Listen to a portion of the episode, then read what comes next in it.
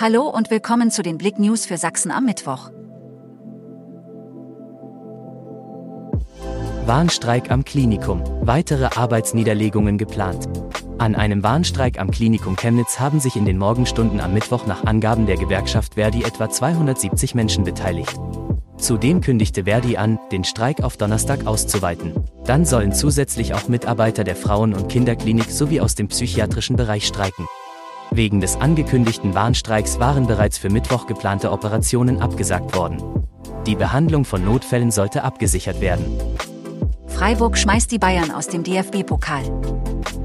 Nationalspieler Diamal Musiala musste als Verursacher des entscheidenden Handelfmeters beim 1:2 im Viertelfinale gegen den jubelnden SC Freiburg noch auf dem Rasen getröstet werden.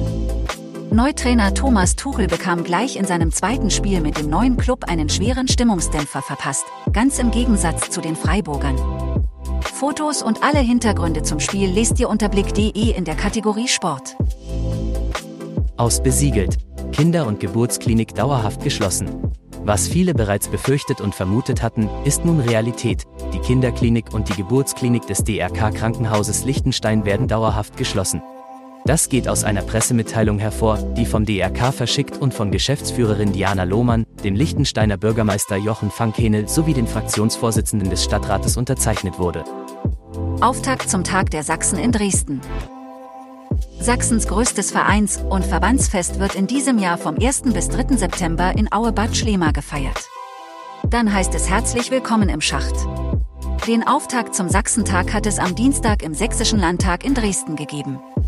Man rechnet beim Fest im Herbst mit rund 180.000 Besuchern und zahlreichen Mitwirkenden. In Summe sind es 236 Vereine.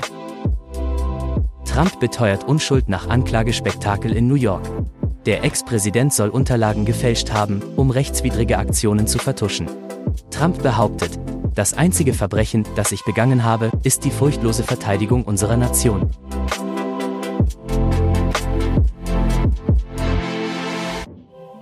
Danke fürs Zuhören. Mehr Themen auf blick.de